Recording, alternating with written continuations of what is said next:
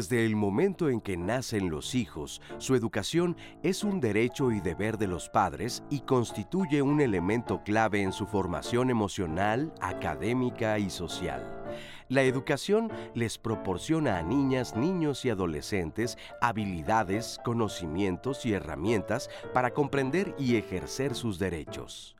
Las formas diferentes de educar de los padres pueden tener un impacto psicológico y afectivo en los hijos e influirán en su forma de ser y de comportarse desde la niñez hasta la etapa de adultos. Los padres, como los primeros encargados de educar y de inculcar valores, deben tomar en cuenta que los niños aprenden por imitación, observando las conductas de los adultos y por lo tanto, lo más probable es que seguirán su ejemplo. En Diálogos en Confianza, los especialistas analizarán el papel de los padres como los primeros encargados de la educación de los hijos y las diferentes formas de hacerlo, la influencia de la familia y de la escuela, así como las recomendaciones o estrategias para que pueda ser de la mejor manera posible. ¿Cómo están? Muy buenos días. Yo soy Leticia Carvajal. Como todos los martes, los saludo con muchísimo gusto. Martes, martes de familia aquí en Diálogos en Confianza. Muchísimas gracias por acompañarnos. Ya lo escuchó usted el tema del día de hoy. A mis hijos los educo yo.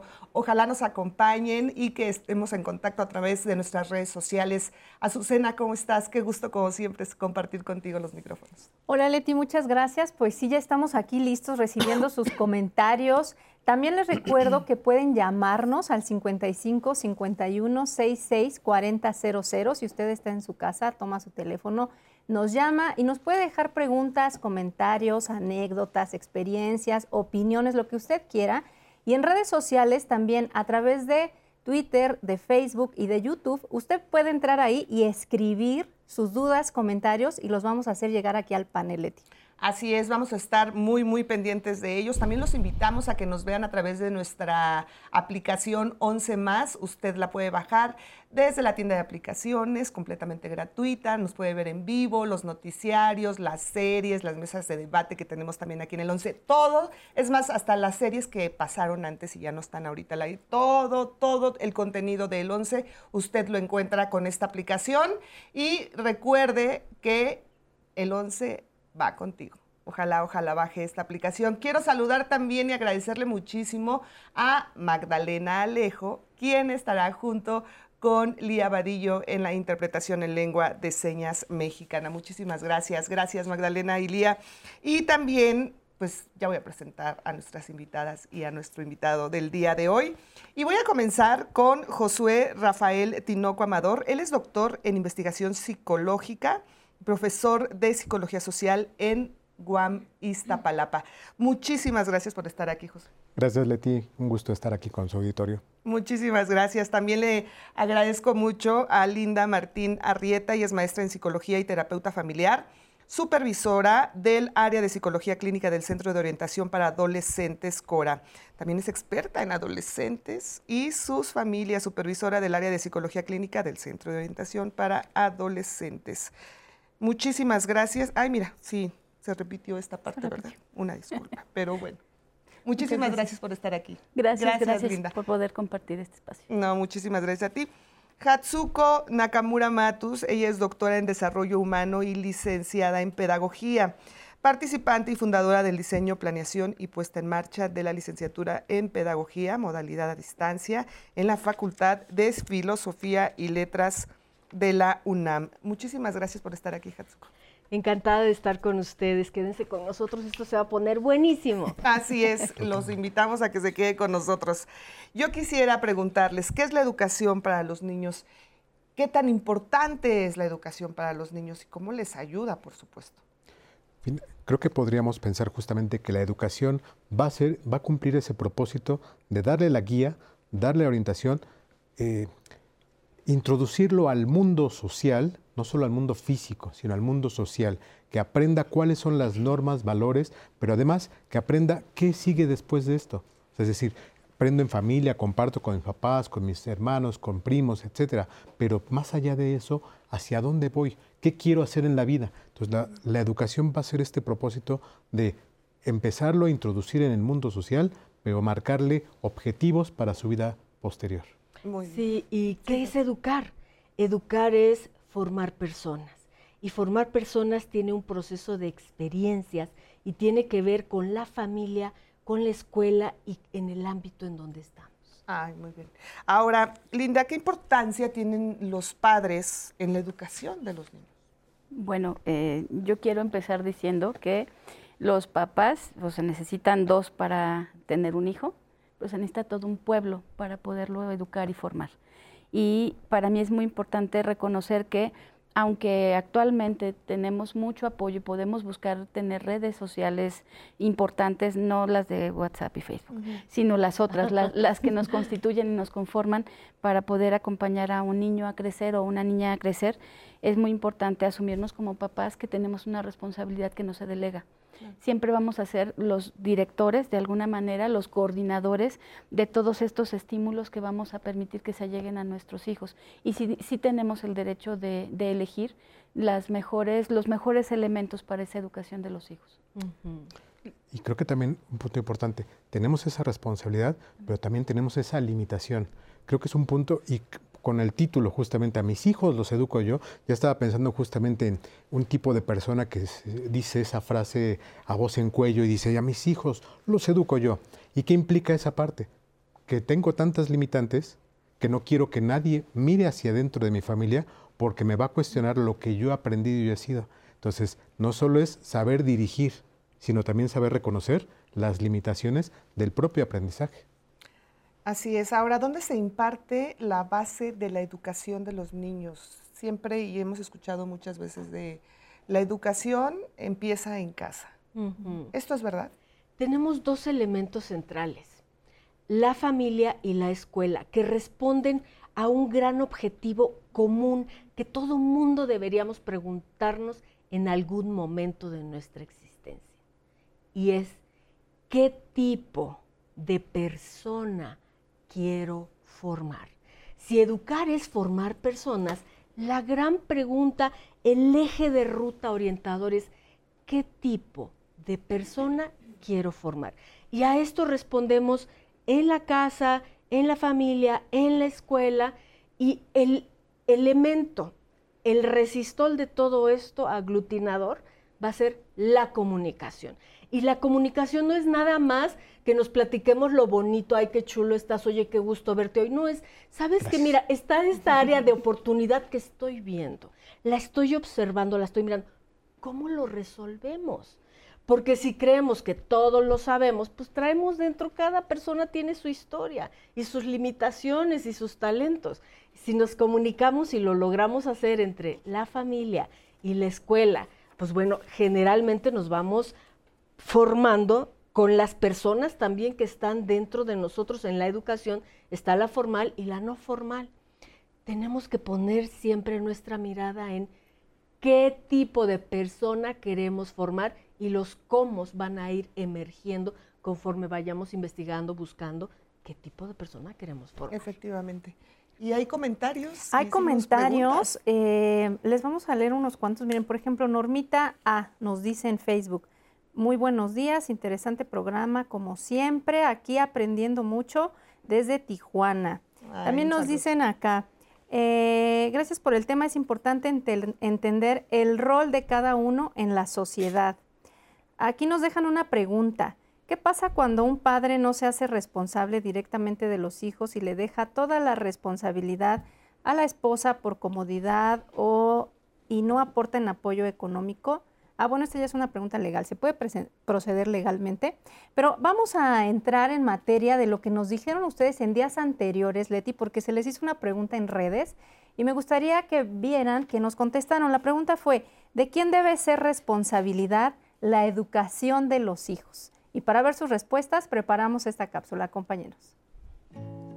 Al preguntar en nuestras redes sociales de quién debe de ser responsabilidad la educación de los hijos, estos fueron algunos de los comentarios que recibimos. JBR Luján López. Depende, la educación más importante es de los papás, pero también depende del contexto social. Como dicen que se requiere una tribu para criar un niño. Anilú Solorio responsabilidad siempre compartida entre los padres, aunque en el pasado se haya hecho ver que era absoluta de la madre. Rubí Almodóvar, de la familia. La escuela es parte responsable, pero solo en cuestiones académicas. Patricia Olivares, la educación en casa y en la escuela, la enseñanza. Fer Colores, solamente de los padres, de nadie más. Isabel Venegas Silva, de los padres o cuidadores primarios. La enseñanza, aprendizaje es compartida. José Alberto Palencia, la educación es la mejor herramienta para el desarrollo humano y social. Implican todos los sectores, familia, social, económico, etc. Perla Paola, de los padres, con el apoyo de familiares, es decir, abuelos. Barbie Marre,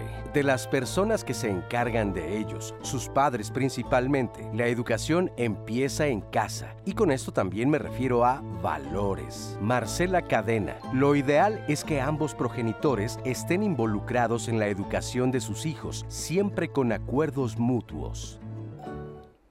Muchísimas, muchísimas gracias a todas las personas que participaron en esta pregunta. Gracias por su respuesta. Y yo quisiera preguntarles, cuando los niños se quedan a cargo de los abuelos, de los tíos, de algún hermano, o hermana, se da una doble educación muchas veces y esto, ¿qué tanto se puede convertir en un problema a la hora de educar a tu hijo o a tu hija? Sí, hay un problema que emerge desde que nacen los bebés está normalmente un papá o una mamá. Pensemos que es otro ambiente en donde está la mamá y hay otras personas. ¿El problema cuál es? Dos o tres líneas de mando, falta de comunicación, yo voy para acá, tú para allá, yo para acá. ¿Qué estamos haciendo entonces con el niño? Por eso es que cuando tenemos bien la ruta de qué intención tengo yo en la formación de este bebé que tengo en mis manos, que me es confiado, porque si pensamos en términos de me es confiado es, bueno, las dos horas o las tres horas o el mediodía que esté conmigo, este niño me es confiado a mí. ¿Con qué elementos voy yo a aportar para que salga adelante? Esta multidiversidad en líneas de mando ha sido un problema a lo largo de toda la humanidad. Así que la comunicación en este 2023 les va a llevar a una mejor ruta en la formación de los hijos. Yo te escuchaba la pregunta y me quedé pensando que esta es la primera tarea que pongo en terapia. Cuando llega una familia con un reto, con un niño, con un adolescente, lo primero que les pido es que se vayan a pensar de tarea a los papás cuáles son los valores más importantes para cada uno. Ya que cada uno hizo esa tarea, entonces nos reunimos de nuevo y entonces empezamos a ver cuáles son los valores de la pareja, y de la pareja eh, con miras a educar a este, a este niño. Y entonces ya que tenemos eso, que para mí es como lo, lo, más esencial es la tripa, entonces ya podemos empezar a hablar de acuerdos. Y ya puedo llegar y decirle a mi tía, a mi abuelita, a mi hermana, oye, fíjate que nosotros conversamos que estos son los valores que queremos educar en nuestro hijo y nosotros quisiéramos que fuéramos todos en la misma línea. De lo contrario, cuando yo estoy, yo premio algunas cosas, castigo o, no apoyo algunas otras, y cuando tú estás, echas a perder todo lo que yo estoy intentando hacer y entonces volvemos locos a los niños, ¿no? entonces, como primero es esta idea, ¿no? Primero estos valores, luego estos acuerdos y después comunicarle a todo el sistema encargado de esta educación para poder tener un punto de partida en común. Y para que todos vayan por el mismo camino, por supuesto. Claro, claro. Justamente, perdón, como mencionaba, la idea de esta línea de mando no implica nada más quién tiene la autoridad, sino más bien quién define en qué momento vas a intervenir tu primo, tu abuelo, tu este, tribu extendida, en qué momento interviene cada uno y para qué. ¿Cuál es la actividad que quiero que mi hijo, que mi hija aprenda de ti? Finalmente, y a veces uno, tenía, uno tiene familiares que dicen, quiero que mi hijo crezca igual que tú. Y digo, bueno, son diferentes contextos familiares, gracias por esta parte, pero lo interesante es, ¿qué quieres que yo le pueda aportar a este niño? Cada uno de los que estamos en esta línea de mando, lo que tendríamos que decir es, ¿qué le puedo aportar yo en este momento con este espacio?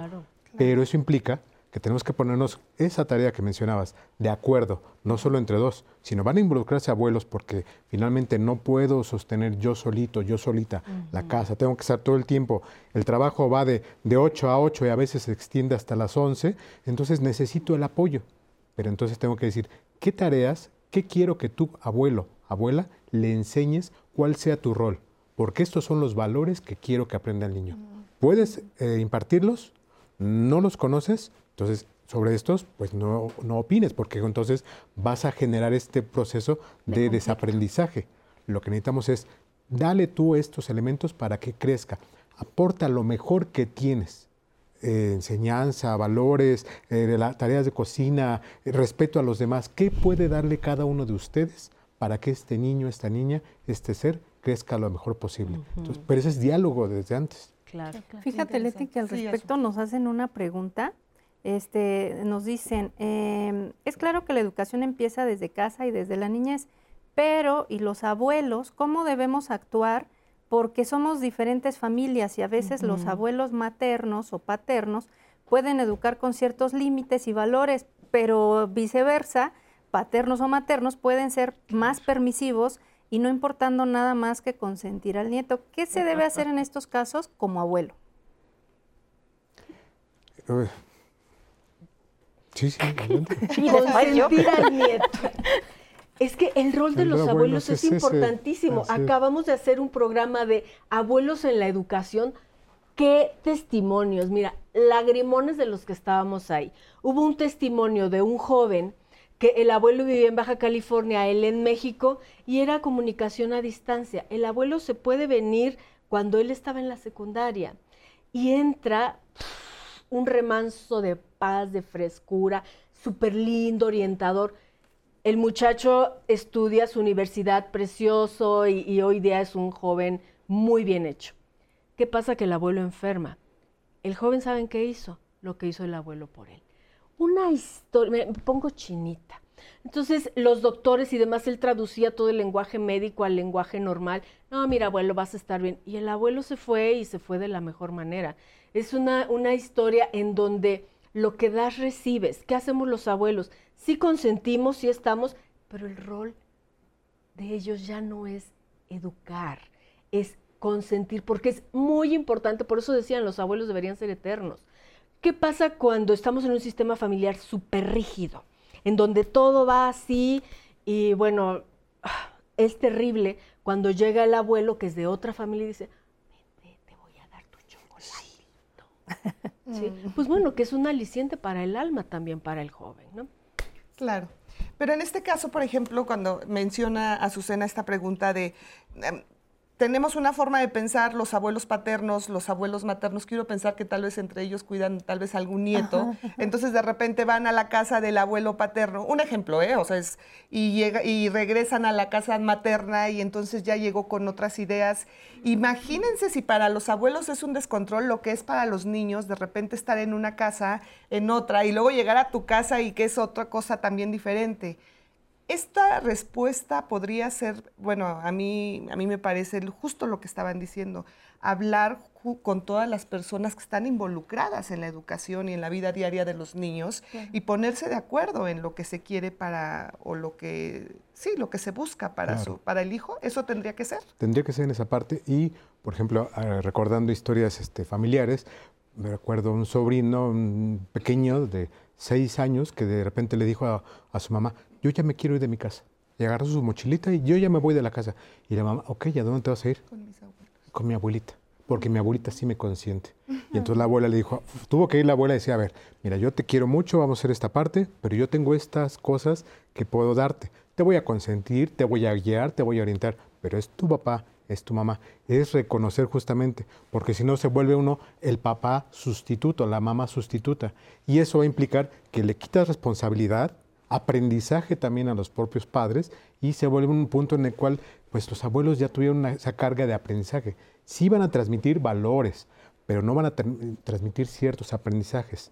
Los abuelos ya no pueden, y a veces los papás tampoco, manejar las redes o aprender al niño con, a ver, haz estos quebrados y aprende estos puntos. Los abuelos ya no lo van a saber hacer, les va a complicar. Entonces los papás tendrían que tomar esa parte activa.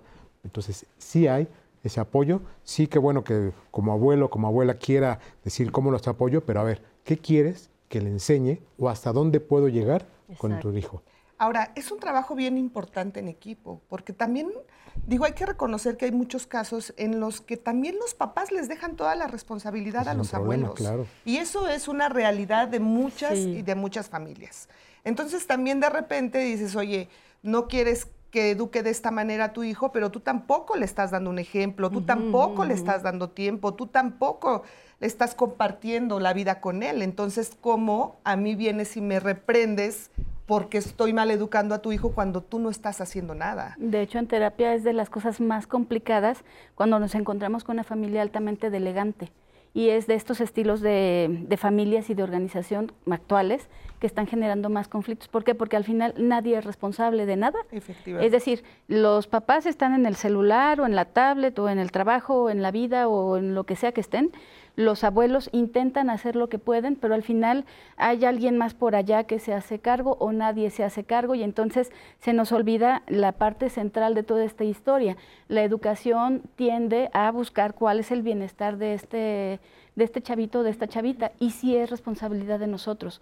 O sea, el altamente elegante es el altamente problematizante, porque al final el chavo no tiene una guía y no hay para dónde y no sabe qué es lo que les toca hacer. Se queda en el limbo. Vamos a ver, los quiero invitar a ver esta entrevista de Pablo Wells. Lesbros, él es especialista en psicología clínica y educativa y habla de justamente de la importancia pues de la educación de los hijos. Vamos a escucharlo. Es muy importante que los papás eduquen a los hijos porque ellos son los que los invitan a la vida. Lo más deseable es que los papás vivan plenos e inviten a una vida plena en su ejemplo. Y que le digan que en la vida también hay cosas que no son tan gratas, ¿verdad? Pero que lo más importante es su persona y la capacidad que tiene para poder él también o ella compartir el amor. Los papás invitan con su ejemplo a desarrollar los dones humanos. Entonces, en la medida que un papá una mamá disfruta desarrollando sus dones, invita a que los hijos también los desarrollen. Entonces, si un papá disfruta, por ejemplo, de ser médico y comparte la creación de la salud, los hijos van a decir, ah, estudio para desarrollarme, para luego yo aportar algo padre al mundo. Entonces, en la medida que los papás desarrollan con alegría, los hijos aprenden a desarrollarse con alegría. Cuando los papás tristemente lo hacen enojados o molestos, pues en vez de invitar al desarrollo y a la alegría de compartir y de crear, pues hacen que los hijos vivan obligados a desarrollarse. Entonces ya el desarrollo no se vive como algo agradable. Me acuerdo un niño que me decía, ¿cuántos años más me faltan de estudiar, Pablo? Le digo, yo todavía ni acabo. Entonces, ese, eso padecimiento nunca se acaba. Digo, es que no es un padecimiento. Desarrollar los dones humanos es padrísimo. Y poder aprender de lo que otros han desarrollado también es padre. Entonces, en la escuela podríamos decir que es un regalo del conocimiento humano, de la experiencia humana. En la medida en que entonces podemos disfrutar ese desarrollo, va a ser padre me dice, ay no, pero me enseñan cosas que ni sepa que sirven. Y les pregunto a mis papás y me dicen que ya se les olvidó. ¿Para qué quieren que estudie si se me va a olvidar? Le digo, bueno, es que lo bonito de la vida es lo que tú vas a desarrollar de ti y lo que vas a aportar al mundo. Pero pues dicen que tengo que acabar una carrera.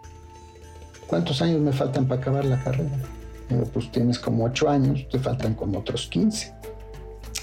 Y todo para llegar enojado del trabajo como mis papás. Entonces, lo importante es cómo vivimos nosotros. ¿Cuál es nuestro ejemplo? Yo los invito, ¿verdad? Como papás, que vean cómo viven, cómo invitan a la vida, que comparten y que ojalá les puedan decir a sus hijos para qué los invitaron a la vida. Mm. Muchas gracias al psicólogo Pablo Wells por esta entrevista tan aleccionadora para todos. Vamos a comentar algunos, eh, más bien a leer algunos comentarios que nos han llegado.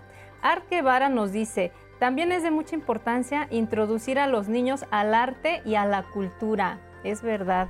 Mariana DH, eh, en mi opinión, los abuelos, tíos, etcétera, solamente son una red de apoyo cuando se requiere, por lo que los padres trabajan. Los abuelos es para que disfruten de sus nietos, ellos ya hicieron su trabajo con los hijos, ahora nos toca a nosotros como papás. Muchas gracias por este comentario. Nos dice también eh, José Juan, tema interesante, mi opinión es que aunque exista una voluntad consciente, hay que influir características de los hijos. Pues regresando vamos a leer más comentarios, volvemos.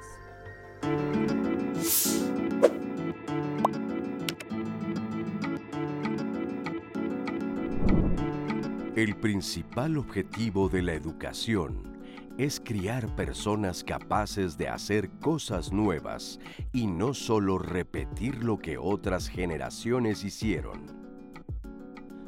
Jean Piaget, psicólogo suizo.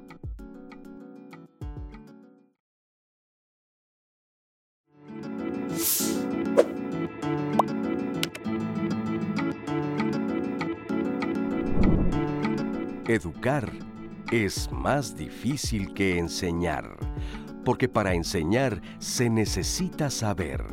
En cambio, para educar se necesita ser.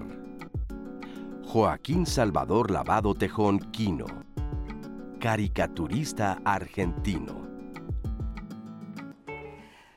Ya estamos de regreso aquí en Diálogos en Confianza con el tema A mis hijos los educo yo. Gracias, gracias por continuar con nosotros. Yo quisiera preguntarles, ¿cuál es la diferencia entre la educación familiar y la formación académica? También ha habido muchas personas que nos han preguntado esto, ¿cuál es la diferencia? Y esto es muy importante porque podemos pensar que la familia es la primera instancia de aprendizaje y la formación académica es la primera instancia socializadora? Aquí la, la, cuestión es la siguiente. A la escuela se supone que vamos a atender procesos cognitivos y se supone que en la casa nos deberían enseñar toda la cuestión de emocionalidad y acciones. Es una triada impresionante cuando nosotros logramos el equilibrio. ¿Cómo logramos dicho equilibrio en lo que estamos hablando aquí lo que queremos resolver. ¿Cómo podemos lograr ese equilibrio? Si nos vamos hacia una educación humanizante, en donde yo considero a ti que te gusta, y como nos decía Pablo, tus dones, tus talentos, ¿para qué te invité a venir a la vida en esta familia? y, y responde a la pregunta de, ¿con qué intención te voy a formar? ¿Y qué tipo de persona quiero tú que seas? La invitación que yo les daría es, vámonos hacia estrategias que sí provoquen que nos volvamos cada vez personas. Carl Rogers le llamaba el proceso de convertirnos en personas y tiene un libro maravilloso a este respecto. ¿Cómo podemos nosotros hacerlo? Con amor y con autoestima, educar con amor y con autoestima. Yo creo que esto es la base que catapulta tanto en la escuela como en la casa. Si un profesor educa con amor, con autoestima, porque en el estilo mexicano tradicional tendemos mucho a la crítica, a la burla, a ocasionar vergüenza en la persona que tenemos. Que enfrente, te equivocaste, miren, eh, se equivocó, se señálenlo y, péguenle, ¿no? O sea, esto no, va, es la antítesis de amor y autoestima. Así es. Pero, ¿cómo tendría que ser esta relación familia-escuela? Porque en estos últimos tiempos lo hemos visto que, es complicado. De repente eh, se piensa que toda la responsabilidad debe de recaer en los maestros, en los profesores, en la educación que se recibe en la escuela y tampoco quieres que reprendan o que a, tus hijos, pero tampoco quieres que les hablen tan bonito porque entonces mm, tampoco te corresponde. ¿Cómo tendría que ser esta relación padres-maestros? Yo creo que tenemos que mantener una comunicación abierta entre los padres y las necesidades y los objetivos que tienen para la educación de sus hijos y reconocer qué tipo de escuela, a qué tipo de escuela están llegando y si es posible establecer una comunicación directa con los maestros, que antes era muy normal.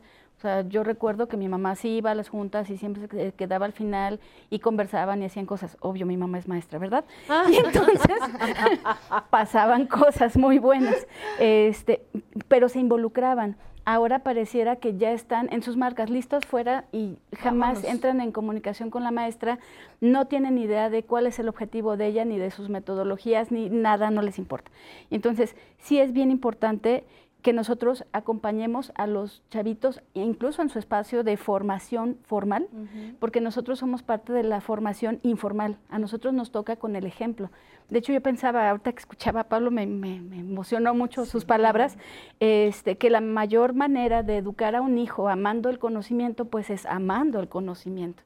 O sea, ¿cómo le voy a decir a alguien que lea o que estudie si yo no hago eso y yo no amo el conocimiento? Entonces, sí es, es con el ejemplo, sí es con tu forma de ser persona, como tú vas a estar todo el tiempo en esta manera informal, guiando a tus hijos e hijas hacia ese, hacia ese camino pero de la mano y de manera equilibrada con la escuela y en comunicación siempre. Otra vez trabajo en equipo. Justo, justo les quiero invitar a escuchar este testimonio, es un testimonio anónimo de una maestra normalista y nos habla, nos habla cómo ha sido para ella a lo largo de su trayectoria pues este, este trabajo de educar a, los niños.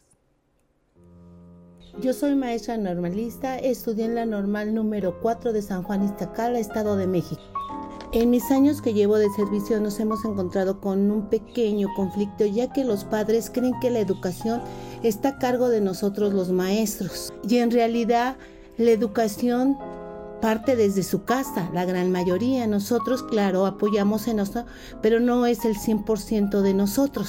Los padres tienen que contribuir y nosotros llegar a fomentar un poco más y a enseñarles los conocimientos. Durante la pandemia, los padres seguíamos teniendo conflictos con ellos, ya que nos se deslindaron completamente y dejaban a los niños en la computadora, ni siquiera ponían atención qué es lo que enseñábamos nosotros y no tuvimos ningún apoyo de ellos. Otra vez nos encontramos con otro conflicto en donde los padres pues todo nos dejaban a nosotros. Cuando yo empecé con mi labor de profesora, sí todavía existía mucho respeto, ya que los padres a veces sí, no a veces, siempre nos consultaban, maestra, mi hijo, en qué va mal, en qué le podemos ayudar. Y a lo mejor este, muchos no conocían completamente los temas, pero siempre estaban al pendiente y nos respetaban, nos saludaban, platicaban siempre con mucho respeto y en la actualidad los padres Dicen que somos sus trabajadores, que no debemos de tocar a los niños, si los regañas mal, si les muestro algún afecto de cariño, también está mal. Entonces a nosotros nos, nos encontramos desarmados ante esta situación porque ya no podemos hacer casi nada. Ahora los papás son los que casi casi nos quieren decir lo que hacer y cómo tratar a sus niños.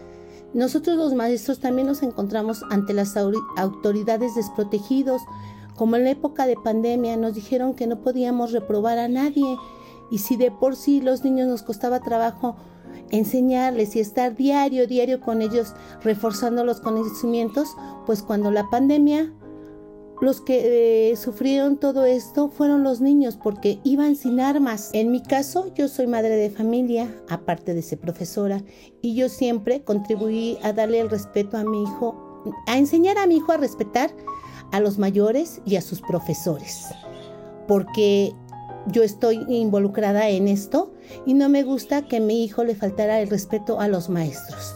En la actualidad, los maestros ya no merecemos respeto por parte de los padres de familia, ya que ellos nos ven como enemigos de sus hijos y de ellos. Enseñar se ha vuelto muy difícil. Muchísimas, muchísimas gracias por este testimonio a esta maestra normalista.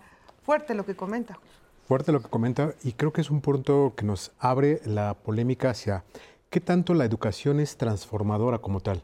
Mencionabas justamente, qué tanto es de que la educación es en la familia y la enseñanza en las escuelas.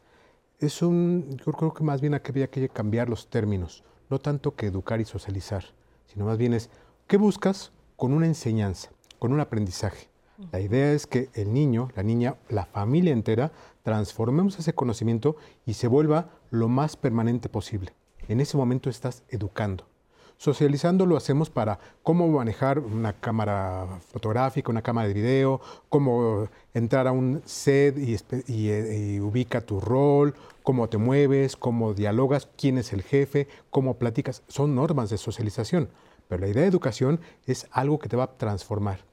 Y eso implica reflexionar sobre quiénes somos. Lo que mencionaba la profesora justamente. Ahora es muy complicado, los papás ya nos piden, me hizo acordar, por ejemplo, de la película La lengua de las mariposas, donde justamente uno de los padres dice, es que usted tiene que hacer nada más esta cuestión. ¿Por qué? Porque la educación es transformadora. Pero lo que estaba pasando en ese momento es que estaba transformando a toda la familia. Y hay familias, hay padres que no aceptan eso. Quiero que nada más me enseñe a que mi hijo sepa pararse y obedecerme a mí. No quiero que sea una persona como tal quiero que sea simplemente un robot que obedezca instrucciones. Eso justamente pues es una, una polémica que, implementamos o que nos encontramos porque las familias, las escuelas, ¿qué necesita? ¿Quiere esto? Lo hacemos. ¿Quiero que me hagan esto? Solamente quiero este punto. Si pensamos que la idea de la educación es transmitir valores, respeto, para transformarlo, para enseñarle a los niños, a las niñas, esto que te están haciendo, esto que estás haciendo, este golpe, este, esta forma de tomar la taza para hacer ciertas cosas, ¿cómo crees que la otra persona lo puede tomar en cuenta? Si reflexionas, ¿cómo eh, Azucena, cómo este, Linda, cómo cada uno, cómo Leti, va a reflexionar con relación a cómo manejo yo cierta situación? Si estoy pensando en los demás, ya estoy aprendiendo valores. Entonces, ese es un punto que no, no hay escuela como tal que te enseñe ese punto. Esa es una norma que aprendemos en la vida, familiar.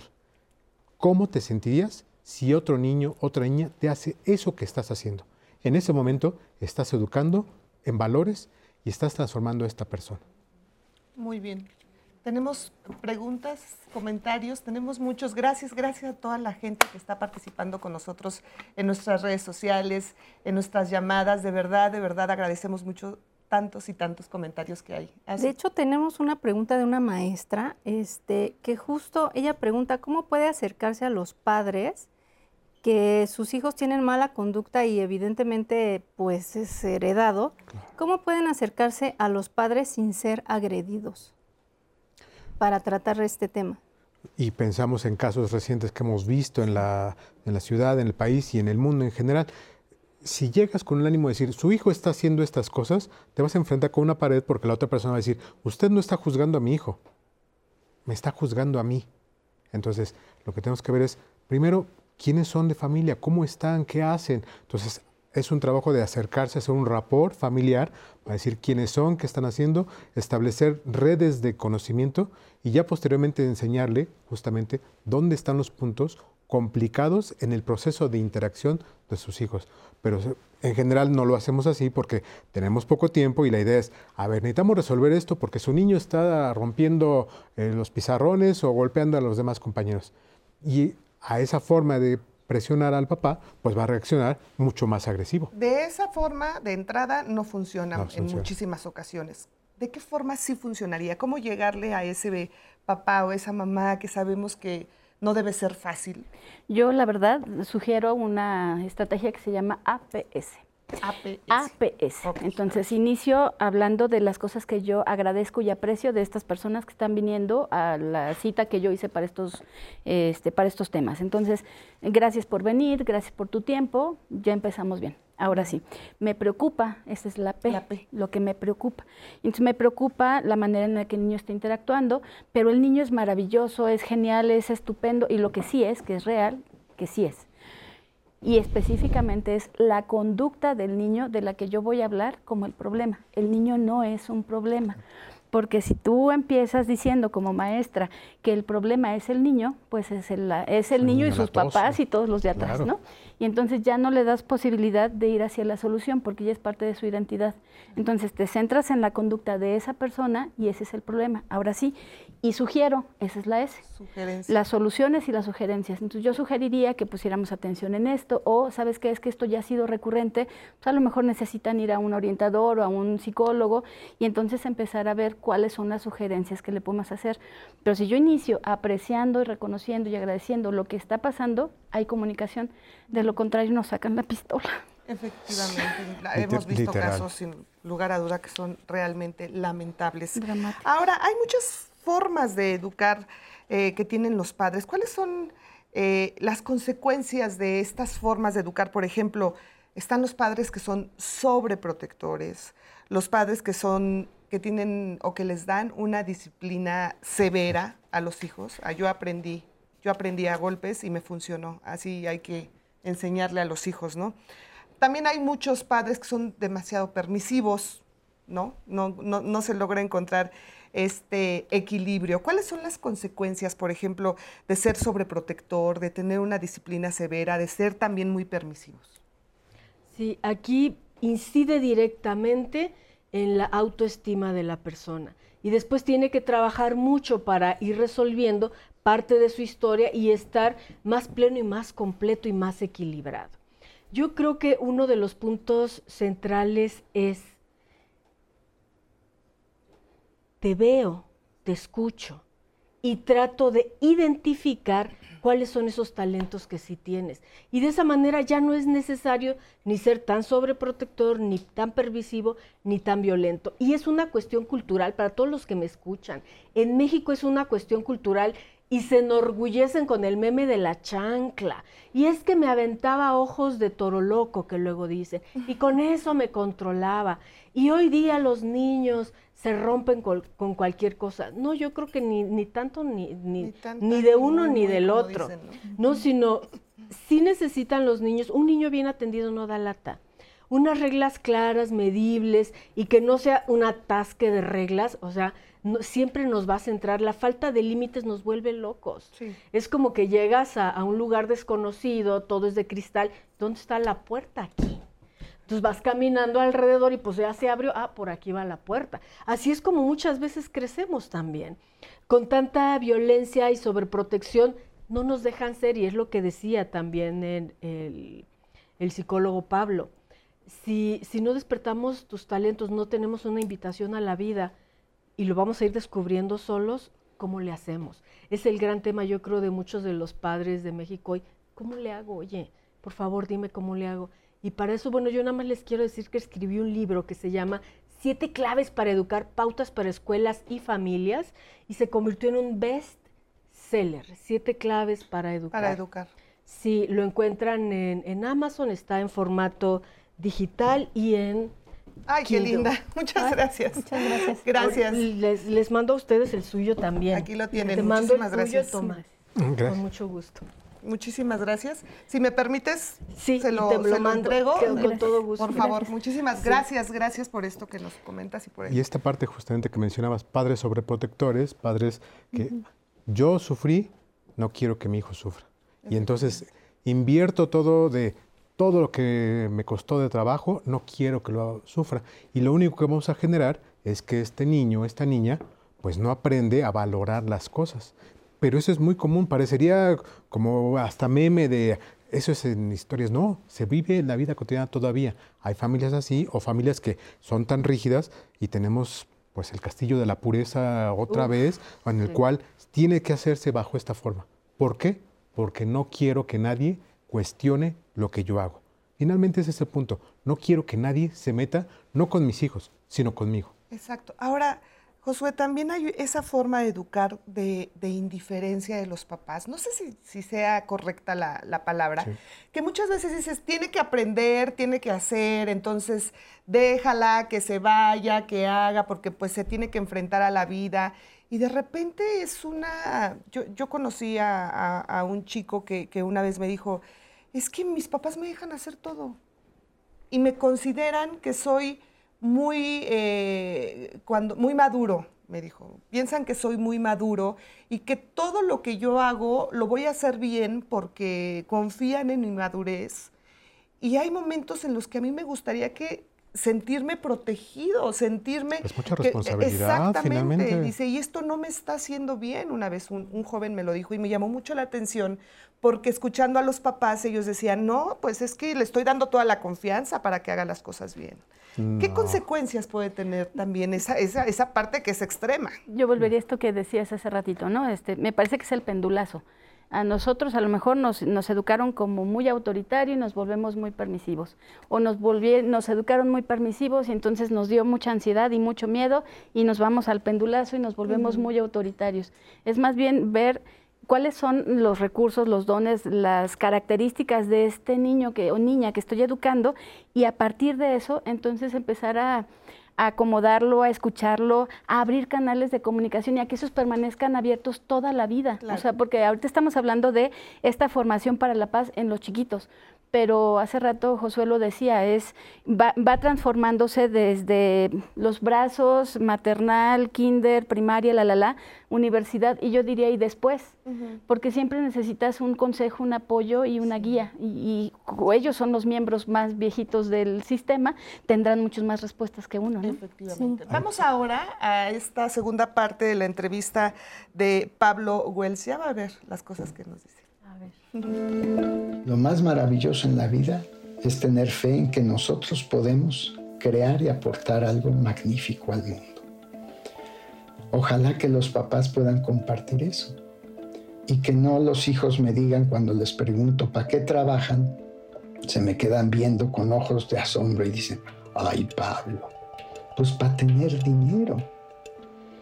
Entonces no hay niños que me digan, mi papá crea desarrollo, mi papá crea fe en la gente, mi papá crea salud, mi mamá crea educación. Ojalá que todos podamos ver qué estamos aportando al mundo y que invitemos a que nuestros hijos también sean creadores en este mundo. Los valores más importantes que vamos a compartir a los hijos, el primero, como decía, es el valor de uno mismo. Entonces, si nosotros no nos valoramos como padres, va a ser muy difícil que valoremos a nuestros hijos. Si nosotros condicionamos nuestro valor, vamos a condicionar el valor de nuestros hijos.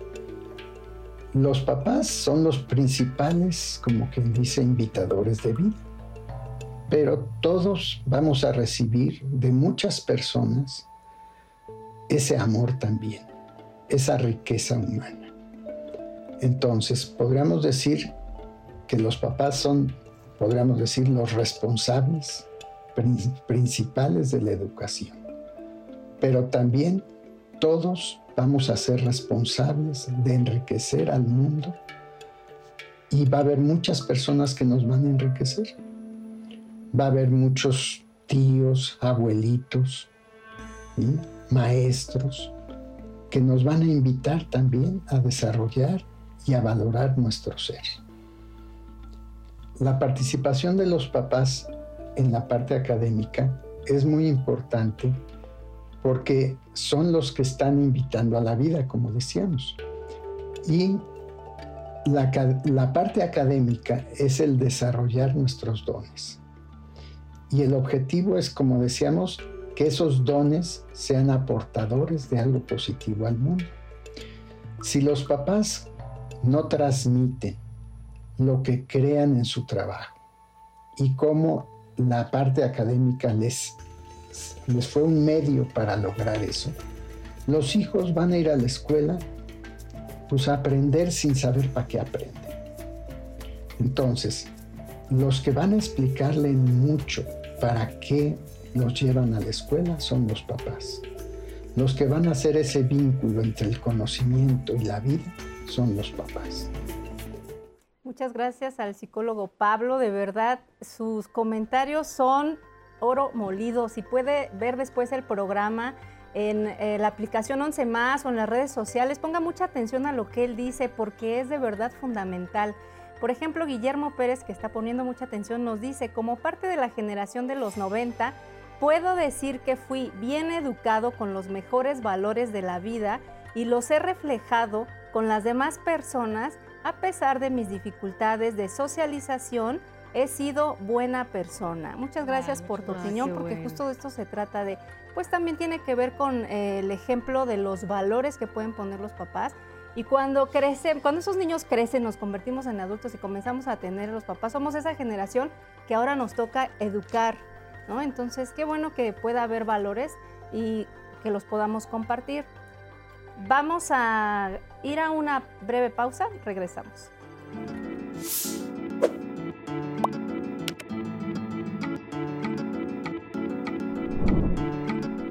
La mayoría de los niños oyen lo que dices. Algunos niños incluso hacen lo que dices. Pero todos los niños hacen lo que haces. Kathleen Casey Thaisen, socióloga estadounidense.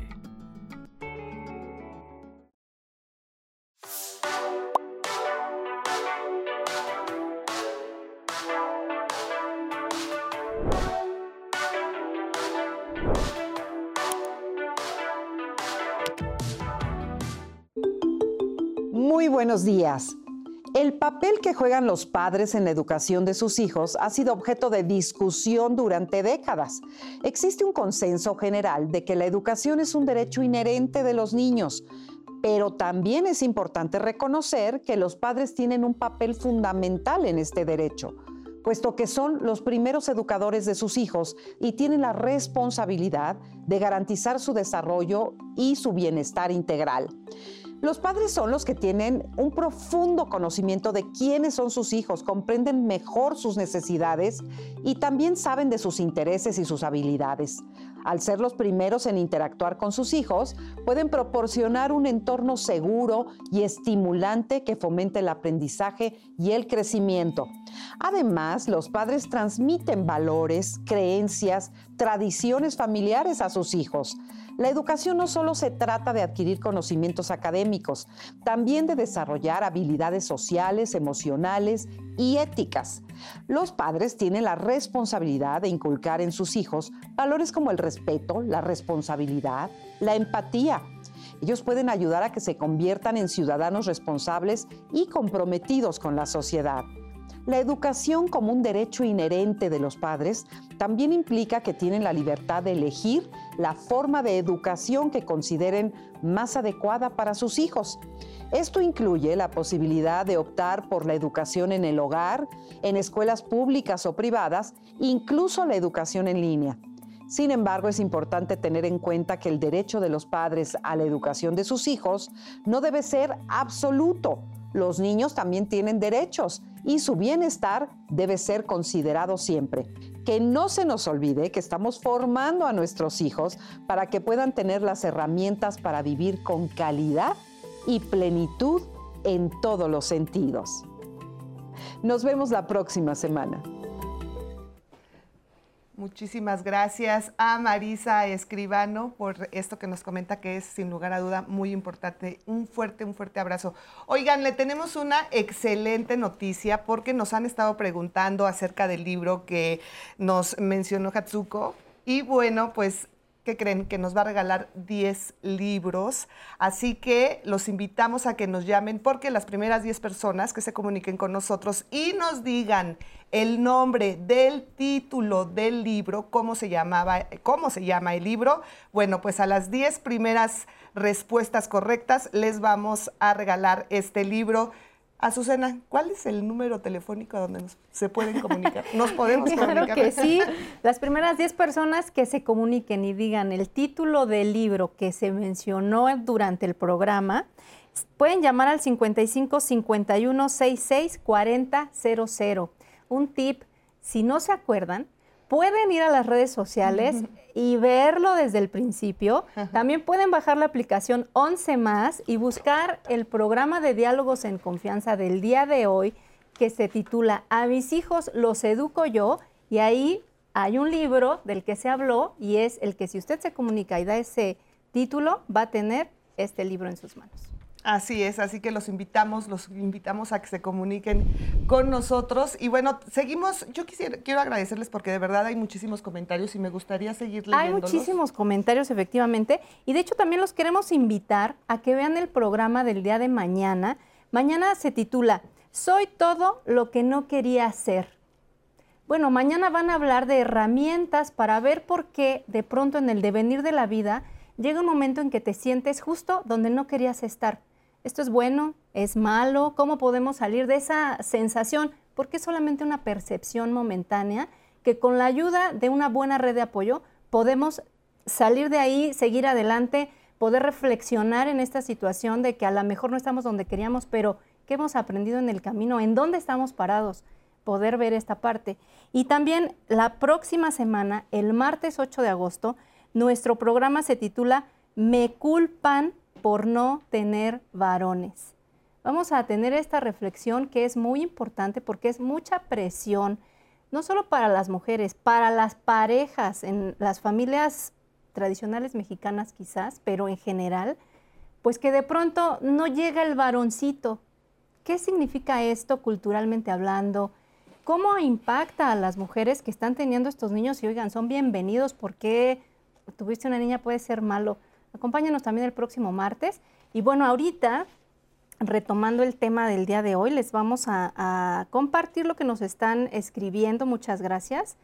Eh, por ejemplo, aquí nos dice Luli, que los padres sean conscientes de que la gran responsabilidad y de dónde surge primordialmente la educación es de ellos de los padres. Nadie tiene la obligación de soportar a los mal educados más que los padres que así los han formado. ¿Por qué creen que todos tenemos obligación de soportarlos cuando ni ellos que son sus padres los soportan?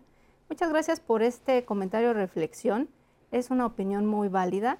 Y tenemos acá otro que nos dicen, Gilberto dice, la educación y todos los cuidados deben de ser de los padres. Las responsabilidades de los padres no es que los demás familiares no ayuden, sino que en segundo término, ahora la educación ha cambiado para las nuevas generaciones y la tecnología juega un papel muy importante. Así sí, es, es cierto. De hecho, hace rato nos preguntaban, ahorita igual y lo puedo encontrar, pero ¿cómo pueden hacer eh, las familias monoparentales para eh, dar una educación completa a sus hijos? Buena pregunta. Muy buena pregunta. Yo creo que ahí sí haciéndose eh, de redes de apoyo, sea la tribu, que es esta familia de elección que, tomamos, o sea la familia en la que, a la que pertenecemos. Em, la tesis de maestría fue sobre la abuelitud en la adolescencia y entonces eh, los datos del INEGI fueron espantosos. Eh, nosotros damos por hecho que las familias normales son de papá y mamá y en realidad los números son muy alarmantes en cuanto a la mayoría de los niños y las niñas están siendo hoy educados solamente por un miembro de la, de la pareja. Y entonces o son las mamás o son los papás y entonces eh, sí es importante que se lleguen a los recursos del, del conocimiento de la, de la tribu. Eh, porque sí van a tener otros retos y otro tipo de, de situaciones que vamos a tener que ir eh, acompañando. Efectivamente. Tenemos otro comentario, nos dice Lilia Guerrero. Anteriormente en vacaciones mandaban a los niños con algún familiar o conocidos a aprender algún oficio. Efectivamente, pues sí, había de todo. Es que hoy día la laboriosidad sigue siendo parte de la educación y lo hacemos en la vida cotidiana, pero creemos que lo tenemos que mandar a la escuela. Un ejemplo, estuve este verano con una familia de Estados Unidos en donde la niña tiene dos años y la niña sabe cocinar, sabe hacer ejercicio, tiene un vocabulario impresionante porque tiene familia mexicana y también familia estadounidense. Se fue con los abuelos una semana, regresó hablando inglés. La abuelita mexicana hace pasteles y le compró su cocina con todo lo demás y la niña hace este juego y no da lata. ¿No? Entonces allí tenemos el porqué, también el comentario que te hacían, ni sus padres lo soportan. Un niño bien atendido no te va a dar lata. Y si tú lo vas incluyendo en la laboriosidad y el cuidado, la crianza va a ser mucho mejor. Y para los monoparentales necesitamos las redes de apoyo sí o sí, sin duda. Y algo también que mencionaban en los comentarios que Asu nos hace el favor de leerlos, el, el tema de la tecnología también a los niños, a los jóvenes, a los adolescentes. De repente los papás dejamos el celular, ay, entretente con eso y en lo que yo hago mis cosas. Y eso tampoco es tan sano como para ellos. Ahora, no, no, no. Ahora también la parte del ejemplo, la conciencia que deben tener los papás de que con su ejemplo están formando al hijo. Esto que nos mencionaba Pablo y que a todos nos gustó, eh, bueno, nos gustó el ejemplo porque como tal, cuando decía, ¿por, qué tengo que trabajar yo para estar enojado como está enojado mi papá? Para eso tengo que estudiar, para eso me tengo que preparar, o sea, me tengo que preparar para estar como ahorita está mi papá. Y a mí me parece, no sé ustedes qué piensen, que muchas veces los papás no son conscientes del ejemplo que les están dando a los hijos. Y los hijos absorben absolutamente todo, lo bueno y lo malo, como lo hemos estado diciendo. ¿Tú qué opinas de esto? Finalmente, se vuelve uno padre o madre el mismo día que aparecen los hijos. O sea, en ese momento parecería que te asignan la carga, te gradúas en ese momento, pero nadie te fue preparando y además no sabemos justamente que lo que vamos a hacer es formar a una persona. Y entonces lo único que hacemos es, pues yo me sigo comportando como soy, si soy fiestero, si vivo con, este, haciendo el relajito, o si no me interesa, como, quiero que hagas lo mismo que yo hago y no estamos aprendiendo justamente a reflexionar de qué implicaciones tiene. No hay un proceso en el cual reflexionemos para qué buscamos tener un hijo. En realidad es un proceso más biológico que eh, de proyecto de vida. A veces esta parte de justamente de tribu lo que va a hacer es te va a ayudar, porque te hace consciente de qué, vas a, qué rol vas a jugar ahora y cómo vas a impactar a los demás. Y cuáles son las limitantes. Es mucho darse cuenta de ese punto. ¿Cuáles son mis limitantes que tengo como padre? Pues no sé hacer quebrados, no sé hacer pastelitos, pero sí qué puedo hacer. Bueno, entonces le voy a buscar proponer o aprender esto para enseñárselo. Pero además voy a reflexionar por qué hago estas formas. ¿Por qué cocino de esta forma? Hay un chiste muy viejo, a ver si me sale, que tiene que ver con una persona que aprende a cocinar y dice, es que esta es la receta familiar. Tienes que poner el pollo, lo parte a la mitad y lo mete al, horno y le pregunta la hija o el hijo, oye, ¿y por qué se parte el pollo? ¿Por qué eh, es parte de la receta? No sé, así me lo enseñó tu abuela. Y fue con la abuela, no se queda ahí en el punto, va con la abuela y le pregunta justamente, ¿y por qué se parte el pollo? Pues mira, así nos enseñó tu bisabuela. Y entonces dice, ¿pero por qué lo hacía? Y afortunadamente vivía la bisabuela, va y le pregunta, y cuando le empieza a preguntar por qué, la bisabuela se queda, pues es que es simple, este bisnieto. Cuando, cuando yo cocinaba, la estufa era muy pequeña y entonces necesitábamos partir el pollo, pero se volvió parte de la receta. Y entonces lo seguimos haciendo sin reflexionar por, qué, se hace. Entonces, mientras no reflexionemos cuál es el papel que tengo como padre, por qué me gustan esos comportamientos, por qué tomar café en ciertos momentos. Los niños dicen a los adultos, ¿por qué les gusta el café? Si no les explicamos qué implica el café, qué implica sentarse a leer, si no te pregunto cuando llegas de la escuela, ¿qué aprendiste? ¿Qué hiciste? Si no eres de, te di la libertad, fuiste, eres un hijo muy, este, somos una familia muy libre y te permitimos que hagas esto. Pero no me vas a transmitir a mí como familia lo que aprendiste en otras familias, en la escuela, en otros espacios. Simplemente no estamos educando ni educándonos. El aprendizaje es colaborativo, es conjunto. No puede uno solamente decir, a ver, te voy a enseñar para que aprendas a comportarte en la vida. En ese momento yo también estoy aprendiendo. Entonces, ser padre no es solamente de que a mis hijos los educo yo, sino educamos conjuntamente mis hijos y yo. Si no lo vemos así, simplemente lo que estamos haciendo es pretender educar con normas de socialización o con obligaciones. Hace esto, haz lo otro, son las reglas, pero no hay un proceso reflexivo que te permita decir, porque la estufa era así pequeñita, porque el horno era pequeñito y así funcionaba porque así eran las cosas, porque así eh, nos educaron en la familia y tú eres el hijo menor y por lo tanto tienes que quedarte a cuidar a los abuelos y no te vas a poder casar. No hay ese proceso de transformación social. Lo que habíamos ya mencionado eh, anteriormente era de, cómo se replican las formas de educación, ¿no? Yo a mí me educaron de esta manera, yo voy a educar hacia mi hijo. Porque a mí me hizo falta esto, ahora yo se lo voy a dar y bueno, eso es, eso, esa es parte de, de cómo se va replicando. Ahora, también no podemos negar que vivimos en una sociedad muy violenta. Lo hemos visto en las últimas noticias, lo que ha sucedido con los papás que van a reclamar a los, a los profesores, a las profesoras, el bullying que existe en la escuela. Y de repente nos encontramos que nuestros jóvenes, nuestros hijos están inmersos en este mundo violento que no se puede negar, aquí y en todo el mundo. ¿Cómo trabajar en eso? ¿Cómo trabajar como familia, como papás, como hijos, para encontrar ese equilibrio y mantener a nuestros hijos libres de esta violencia? Que no sean parte, que sean la diferencia. Es bien fácil caer en la violencia, evidentemente. Eh, es mucho más sencillo caer en violencia que caer en normas de bondad o de éticamente construir a los demás, porque finalmente pues, es muy sencillo y es el bullying por eso es agradable porque te permite reírte de la otra persona sin ningún problema. dices, no, qué terrible, pero es lo que fácilmente aprenden porque es aplaudible. Eso es lo que se reconoce. Lo que necesitaremos justamente decir, a ver, ¿y eso que lo hiciste, por qué lo hiciste? A ver, explícamelo. Ven, siéntate, eh, dime por qué te volviste violento, por qué le pegaste al otro niño, por qué no me quería compartir sus cosas, no quería ser bueno conmigo. Ah, ok. ¿Y eso cómo te hizo sentir? ¿Y cómo crees que se sintió él o ella? Si no los hacemos conscientes de esa parte, van a seguir aprendiendo, porque es, es la norma social.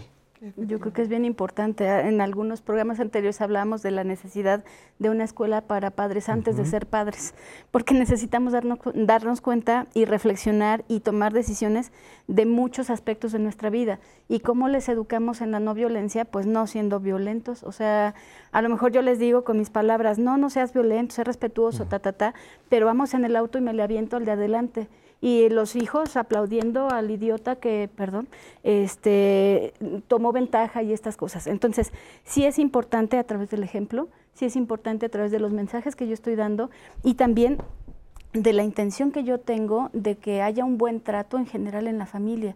Sí necesitamos acordar unas buenas normas de relación ¿Y con qué cara le voy a decir a un niño que no grite o no insulte si el niño está viendo o la niña está viendo cómo yo insulto a su mamá o a mi abuela o a su no sé qué? Y entonces necesitamos ser muy coherentes y muy conscientes de qué estamos comunicando en todo eso que no son las palabras, porque a lo mejor en las palabras tenemos mucha claridad, pero a la hora de lo demás, pues estamos diciendo, eh, esta es una educación violenta por todos lados, ¿no? Entonces, hay que cuidarlo. Hace poco se hizo, perdón, hace poco se hizo viral un, bueno, pues un video donde la mamá fue a golpear a la niña que agredió a su hija y, y se juntaron las familias y es algo de verdad que te hace reflexionar mucho el grado de violencia que puede existir dentro de la familia y que se replica ah, en la sociedad y que es indudable. Hay violencia en la familia, la va a ver en las escuelas, la va a ver en las calles. Entonces, volvemos a lo mismo, el ejemplo es algo súper importante. Perdóname, Azucena, que te interrumpa. No, justo era esto, que tenemos un testimonio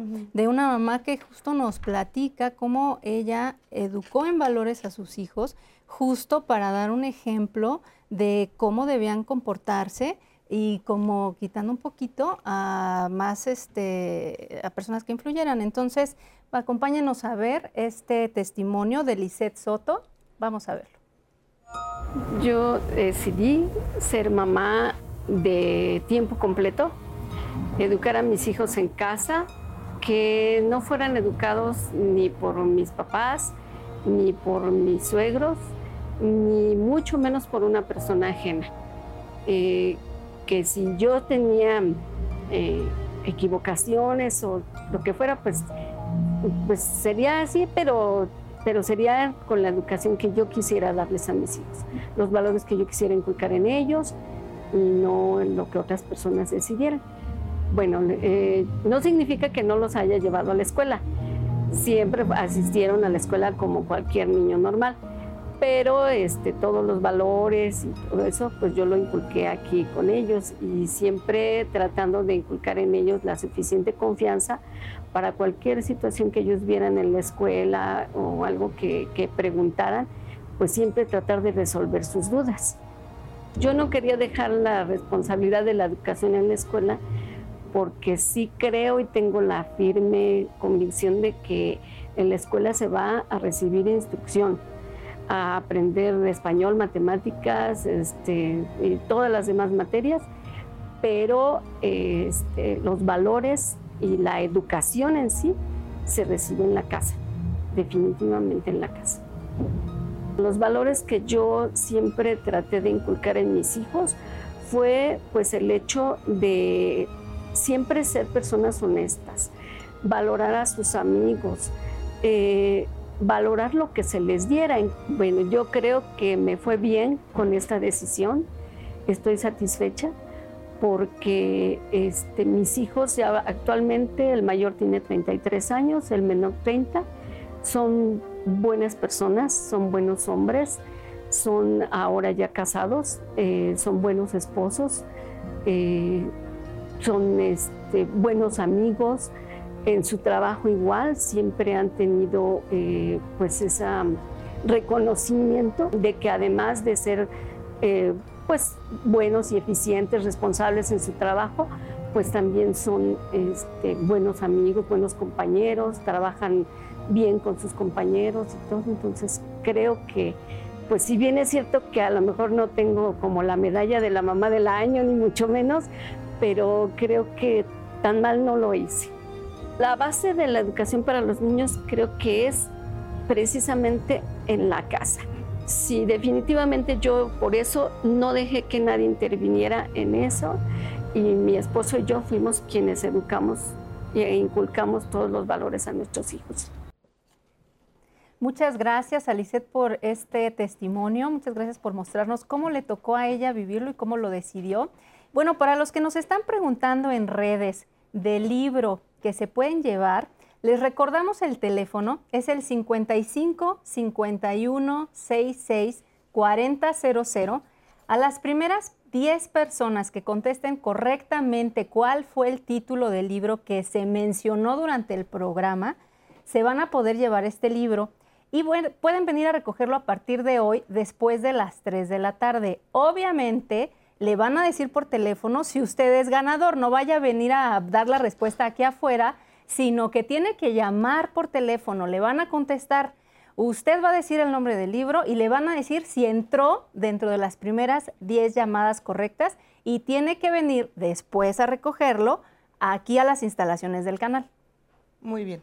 Claro que sí, muchísimas gracias y bueno, participen, participen. Oigan, yo tengo una, bueno, nos llegó una pregunta, un comentario aquí en, redes sociales, si me permites leerlo, a su. Dice, quisiera una orientación. Yo considero que pongo límites a mi niño de siete años, sin embargo, cuando le doy una indicación se enoja y me quiere pegar. ¿Con qué especialista me podría apoyar? Punto número uno, hablando de la violencia. Vivir conscientemente implica la reflexión de qué estoy haciendo. La gran pregunta es, ¿yo soy violenta? Por ahí empezamos. Ok.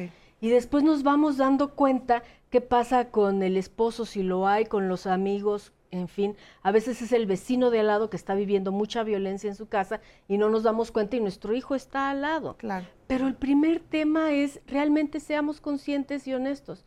¿Yo soy violenta? Efectivamente. Y también llevarlo con un psicólogo el psicólogo es un psicólogo es el especialista que va a ayudar a regular este, algunas emociones y algunas conductas. Muy bien, pues se nos termina el tiempo. Muchísimas gracias por estar con nosotros. Quiero leer también por último un último comentario que dice, eh, ay, aquí está. Me gustaría que le pudieran mandar un reconocimiento especial a mi mami, Ana María, que es súper fan de su programa y en este momento me está apoyando en cuidar a su nieto y quiero decirle gracias por su apoyo, hizo un excelente trabajo conmigo y ahora gracias a ella yo aplico mucho de sus enseñanzas con mi hijo. Muchísimas, muchísimas gracias a todos esos abuelos, a todas esas personas que se merecen un gran reconocimiento por ayudarnos a tantos, a tantos padres a la educación de los hijos. Gracias por estar aquí. Con mucho gusto. Gracias. Gracias por los libros, gracias por todos sus, sus consejos, sus tips. Muchísimas gracias, Linda. Azu, como siempre, un placer estar contigo. Igualmente, y pues ahí queda el programa y todos los que están preguntando que qué se mencionó, pues véalo en redes o baje la aplicación 11 más letras. Así es, vamos a estar ahí. Usted nos puede ver el 11, recuérdelo, 11 más, siempre, siempre va contigo. Gracias por acompañarnos, lo invitamos a que continúe aquí con nosotros en la programación del 11. Nos vemos, hasta la próxima.